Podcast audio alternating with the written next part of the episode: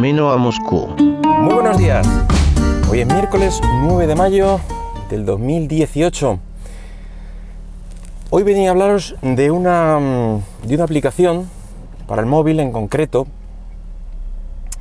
Eh, se trata de una aplicación que normalmente o yo la he visto dentro de la eh, de la categoría, digamos, de, de compras en las tiendas de en las dos tiendas de iOS y de, y de Android.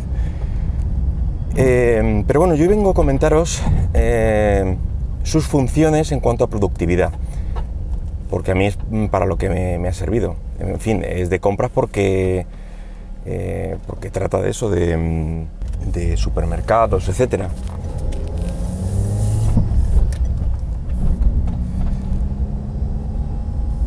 Se trata de la aplicación Stockard, que como ya he dicho podrás encontrar en, Android y en, iOS. Hace ya algunos programas comenté eh, que había minimizado, por decirlo de alguna manera, eh, los objetos en los bolsillos y había, los había reducido, vamos, eh, especialmente el tema del llavero con con los típicos objetos estos que llaman smart.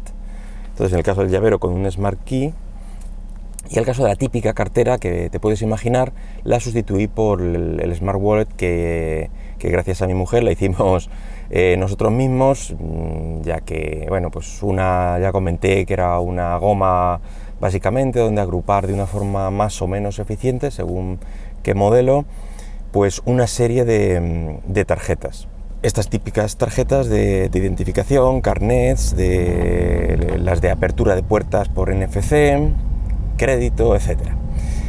Em,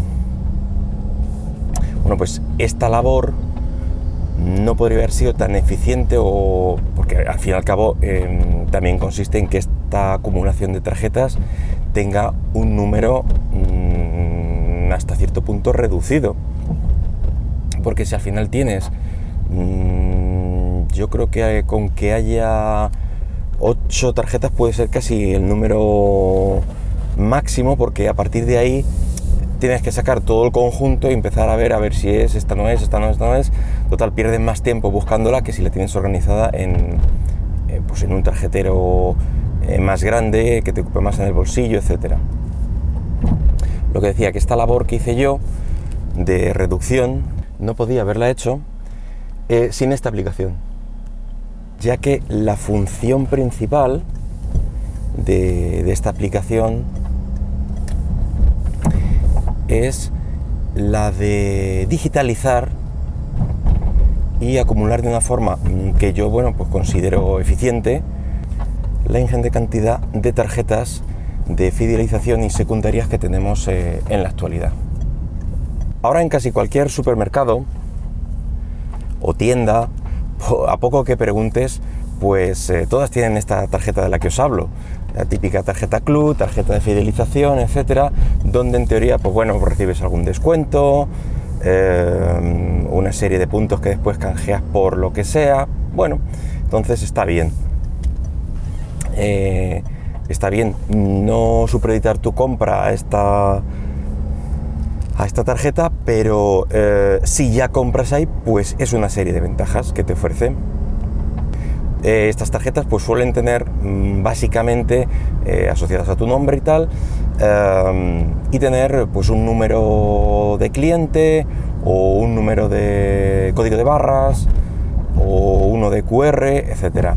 Y en esto se basa la aplicación, en almacenar esta serie de números con su logotipo, etcétera, y bueno, pues luego lo localizas fácilmente y no ocupa porque lo llevas siempre en el móvil. Bueno, el funcionamiento de la aplicación es bastante sencillo. Tiene una interfaz tipo Material Design con el típico botón circular con el más abajo a la derecha y ahí añades pues una nueva tarjeta. Luego aparece un listado típico de comercios eh, Así que ya las tarjetas mm, te aparecerán con el logotipo y los colores, digamos, eh, que te recordarán ese comercio.